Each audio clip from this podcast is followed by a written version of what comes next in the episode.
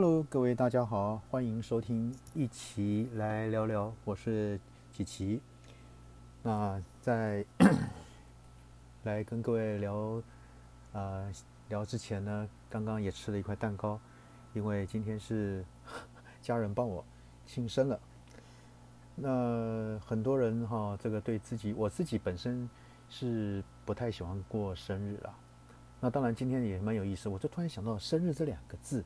难道就只是因为吃蛋糕，然后呢，大家唱唱生日快乐歌是这样子吗？所以呢，我再想想，我们来聊聊到底啊，人们为什么要庆祝生日呢？当然啊，可能会说亲朋好友们会借此机会欢聚一堂，对不对？然后庆祝自己又长大一岁。但是呢，啊，纵观历史，庆生的原因应该不止为此啊。那所以说，可能。我们来看看到底有哪些的一些历史渊源，就我所知道的，来跟各位我们来做分享。那当然啊，首先呢，这个第一个呢，这个说法是来自于埃及人首开先河。怎么样呢？在古埃及的时候呢，法老们呢被认为是人间的神，那这使得他们呢的一些加冕日比出生日这个要重要的多，甚至呢有学者指出。圣经中最早记载的那个法老王生日呢？那法老生日实际上是他的加冕日，因为那才是他正式成为神的日子啊。这是第一种渊源的说法。呃，还有一种说法呢，是希腊人呢，哈，就是开始在蛋糕上面插蜡烛，因为呢，希腊人呢制作了这个圆月形的蛋糕作为祭品献给月神啊阿尔特弥斯。啊，那当然，为了展现月亮迷人的光辉，希腊人呢给蛋糕呢插上了一个蜡烛。啊，当然还有呃第三个就是的一个说法呢，就是古罗马人呢首先他会为这个什么普通人来庆生。这个人们呢普遍认为，这个古代罗马人呢最先开始为普通人庆生，但呢仅限于男性啊，我们都晓得。在从古至今，哈重男轻女的一个观念，哈始终还是有的。那尤其在古代的时候，那知名度高的市民过生的时候呢，政府甚至会宣布全国放假。市民们呢，还会在五十大寿上呢，收到一个由小麦粉、橄榄油、蜂蜜和这个碎啊奶酪制成的一个蛋糕。那女性呢，至少呢，在十二世纪之后。啊，才开始有自己的庆生仪式，哎，这第三种历史渊源，还有什么渊源呢？我们再来看那第四个啊，基督徒呢是最初将庆生视作是异端的行为啊，就更加不一样啊。基督徒，那他们相信人是带着原罪出生的，那庆祝生日呢是非常邪恶的，很难想象吧，对不对？直到公元啊四世纪的时候呢，基督徒才开始。庆祝耶稣的生日，也就是所谓的什么圣诞节。好，那再来还有什么渊源呢？哎，这个现代生日蛋糕呢是谁发明的？各位是德国人发明的啊！早在十八世纪的时候呢，德国人就开始在孩子们的生日蛋糕上面呢插蜡烛，每长大一岁呢就多插一根，来表示健康长寿的美好祝愿。好，那还有什么呢？还有什么历史渊源来跟各位来分享的呢？也就是说，工业革命让生日蛋糕呢走进了千家万户，走进每个人的家庭里面。那在很长的一段时间里呢，只有富人家才吃得起甜美的生日蛋糕。工业革命后呢，制作蛋糕的那个原物料呢相对丰富起来，那糕点师傅们呢也开始以低廉的价格出售这个原原先做好的成品。蛋糕呢，才因此被普遍消费者接受，这是另一种啊对生日相的一些的一些一些相关的一些渊源的一些说法。好，那最后还有一种说法叫做什么呢？生日当啊，生日快乐歌，大家啊，我想这首歌每个人都会唱，但怎么来的呢？啊，在一八九三年的时候，是由一对这个老师夫妇呢写了一首叫做《大家早安》。Good morning to all 的一个歌曲，让学生们呢在上课前来合唱。好啦，那到一九二四年的时候呢，Robert 什么啊 Corman 呢？那在原作的基础上加了几句这个歌词，然后让这个呃增色不少这首歌，然后流传开来之后呢，就是我们今天听到的 Happy Birthday to You，有意思吧？对不对？好，那呢，我们要看的是说，呃，这个是在这个生日啊，在这个希腊文化里呢，这个希腊人呢，他相信说。每个人都有一个精灵来保护着。那精灵呢，在人出生的时候呢，就已经在旁啊伺候着你。那并且呢，看顾这个人的一生。这个精灵呢，跟某个神呢有神秘的关系。那而精灵呢，所看顾的人，正是这个神的一啊，他这个神他生成所以出生的。那相对的哈，那个罗马人也有这样的一个看法。所以呢，这个观念一直流传下来之后呢，至今还可以看到有关的一些守护神啊、先母啊和主保圣啊圣人的一个信仰里，在啊蛋糕上点燃蜡烛的习俗啊，源于这个所谓的希腊人啊。那希腊人呢，在这个像圆月般的一个密饼上面呢，点燃一个小蜡烛，然后呢，放在这个阿尔特弥斯神的这个庙坛上面来供奉这个月神。而且根据民间的传统信仰，在生日点燃的蜡烛呢，会具有一个神奇的力量，那让这个他的愿望能够实现。所以呢，人们开始设坛祭祀以来呢，这个点着小蜡烛或燃起这个这个这个祭火呢，已有什么一种神秘的特殊意义。所以点燃生日蜡烛呢，是向过生日的小孩来表示敬意，希望能为小孩带来一个好运。呃，在生日里面呢，哈，我们对这个寿星哈过生日人呢，我们给他道贺跟祝福呢，都是不可或缺的。那这个习俗呢，来自于什么？来自一个魔法 magic 哈。生日的贺词能够给人带来好运啊或厄运，因为呢，在生日这一天，人跟恶魔比较接近。那今天跟庆祝这个生日有关的各种习俗源远流长。都起源于魔法和宗教。在古代，祝贺、送礼、庆祝、点燃蜡烛等这些习俗呢，目的呢是为了要什么？要保护当天满周岁的人不致被邪灵来伤害，也确保他们在未来的一年里安康。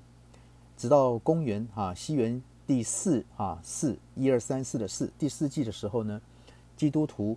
都没有庆祝生日，因为他们认为庆祝生日呢是跟是一种怎么讲，是一个异教徒的一个习俗啊。这刚我们前面讲的有七大这个相关的历史的渊源。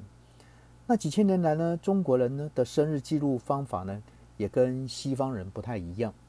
中国人呢新的一岁呢开始于农历新年的大年初一，也就是说除夕过后，每个人就长了一岁，所以呢。新年里面有一个辞旧迎新，就说了哈，这个里面呢还有岁数的一定的含义。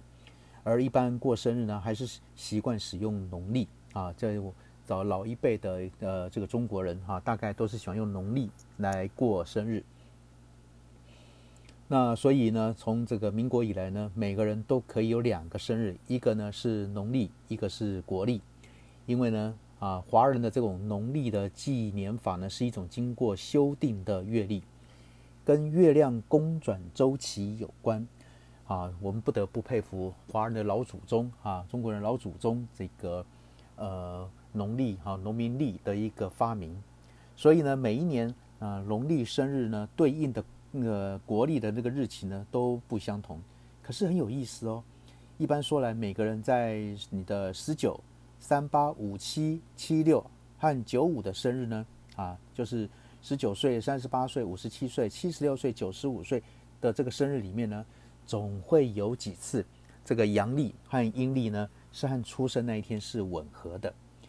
好，那为的是什么样子呢？各位哈，这个很有意思哦。每年啊，以十九为这个为一个倍数的话，哈，那几乎呢都会在那一天都吻合在一起。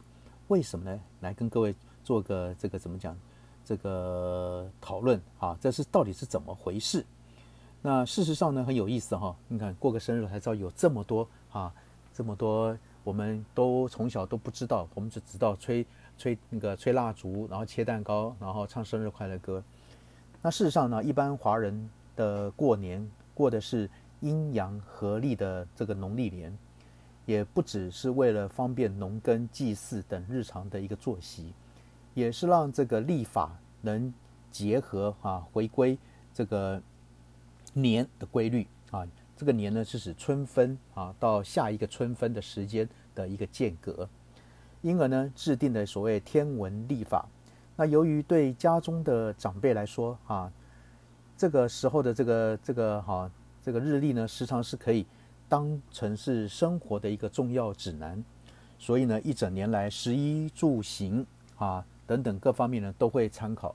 那年呢，就是最主要就是依据月亮盈亏跟绕着太阳啊的情形来定定出来的。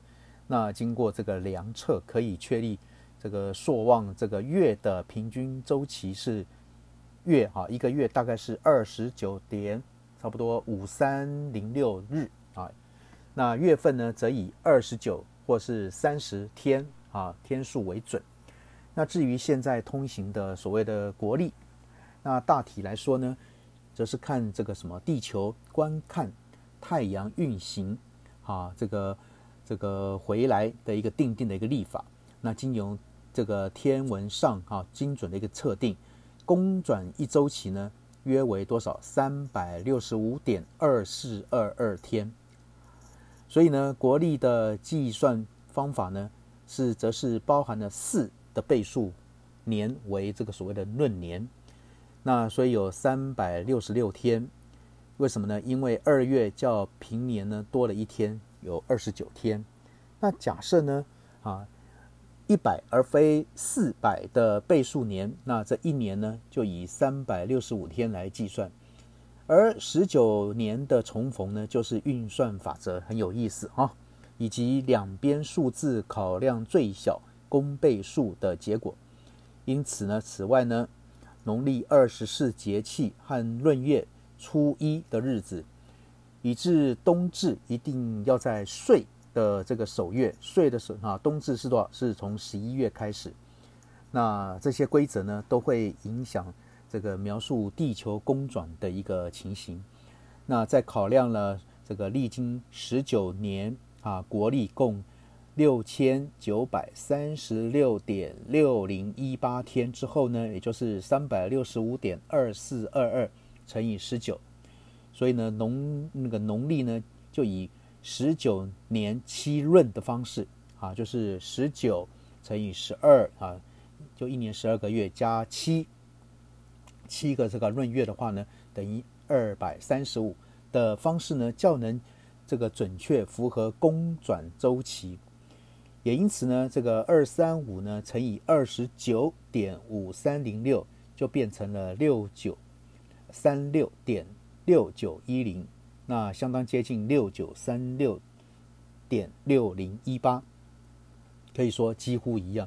那这就是为什么国历和农历呢每十九年循环一次的原因。到时候呢，你就可以同步啊庆祝两边的生日。不过呢，虽然说啊每十九年循环有规则可循，那可是呢还是有极少数例外的。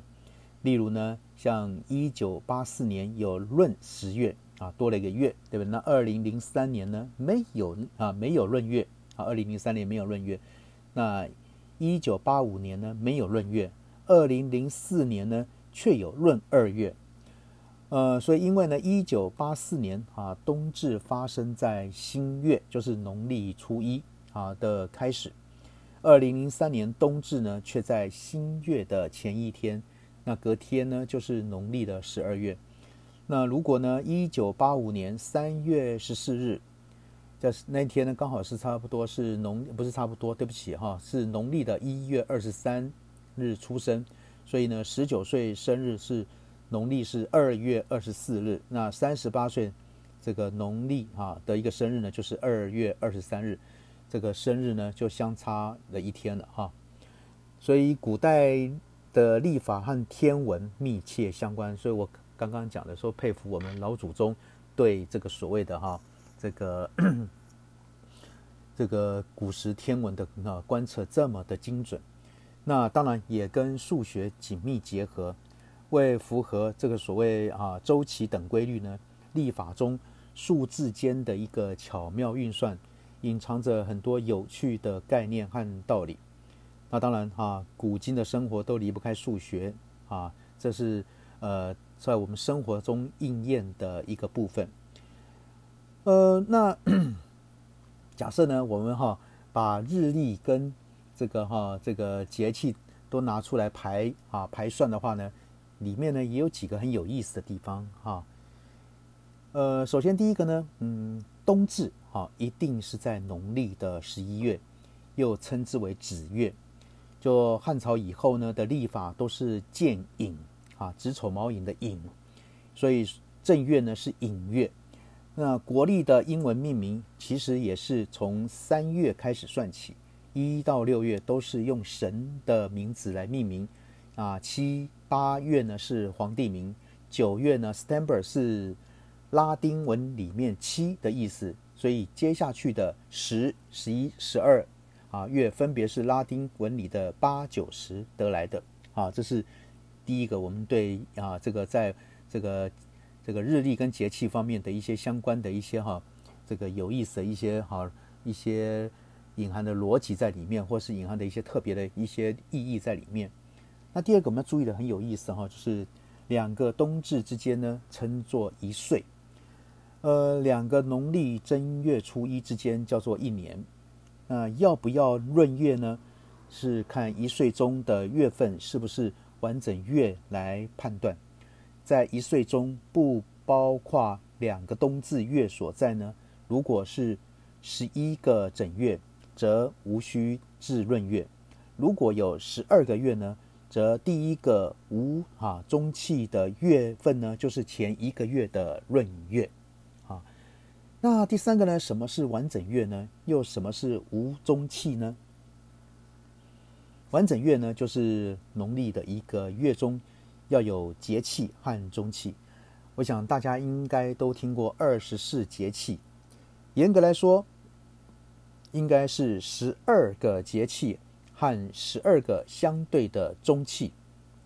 春秋分和夏冬至都属于中气，因为两个中气的间隔可能比一个月长，所以农历的月份可能只有一个节气。而没有一个相对的中气，那所以相对的呢，两个中气的间隔也可能比一个月短，所以月历一个月份中有可能一个节气和两个中气。好，那第四点呢，通常十九年至七个闰月，我们在刚刚前面也提到过了，对不对？那闰月呢是有十三个月，但并没有第十三个月的名称。所以呢，都是用闰月来称呼。呃，像在维基百科里面还有闰月份的统计表，闰月呢出现最多次的呢是五月啊，各位可以去看一看，蛮有意思的。那到目前为止呢，十二月可是从来没有闰月过的。所以各位，呃，我们的老祖宗发明了这么奇妙的计算方法，真的会让人太佩服了。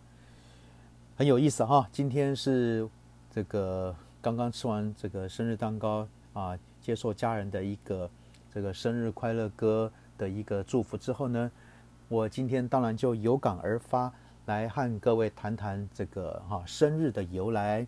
那我们为什么要过生日？以及从天文历法我们来看，每啊每十九年这个我们都会啊都会怎么样？十九、三八等等。依此依此推估的话，我们都会这个农历跟国历的生日都会都会都会啊碰在一起，所以哈，这个因为有时候呃老人家呢是要过所所谓的这个农历年，那年轻人呢现在说啊谁还在过农历的生日呢？大家现在嘛都嘛是过所谓的什么讲这个国力啊，那来告诉各位为什么啊每为什么每十九年会碰在一次？另外呢啊来也从这个。我们老祖宗的这种所谓的哈那个这个节气啊，跟这个日历呢，来看看说啊，这个老祖宗的这种发明啊，这个天的上观这个天文啊，然后下下看地理，然后呢，我们从这个农民历的这种这种精密，然后这种啊伟大这个奥深的那个那个深奥的地方哈，然后呢，让各位来做分享。好，那今天呢，呃，跟各位先谈到这边啊，疫情还是没有没有所谓的这个下降的的趋势，各位呢还是我们还是乖乖的哈，每个人在家不要出门，除非你有必要要去购置这些生活用品，否则呢。我们还是乖乖的在家。好，那可以的话呢，好乖那个在家的话呢，那就不妨啊点阅哈，听听这个一起来聊聊，跟来跟各位分享的一些生活上的一些哈这个点点滴滴。好，那今天呢，先跟各位谈到这边喽。好，谢谢各位，晚安。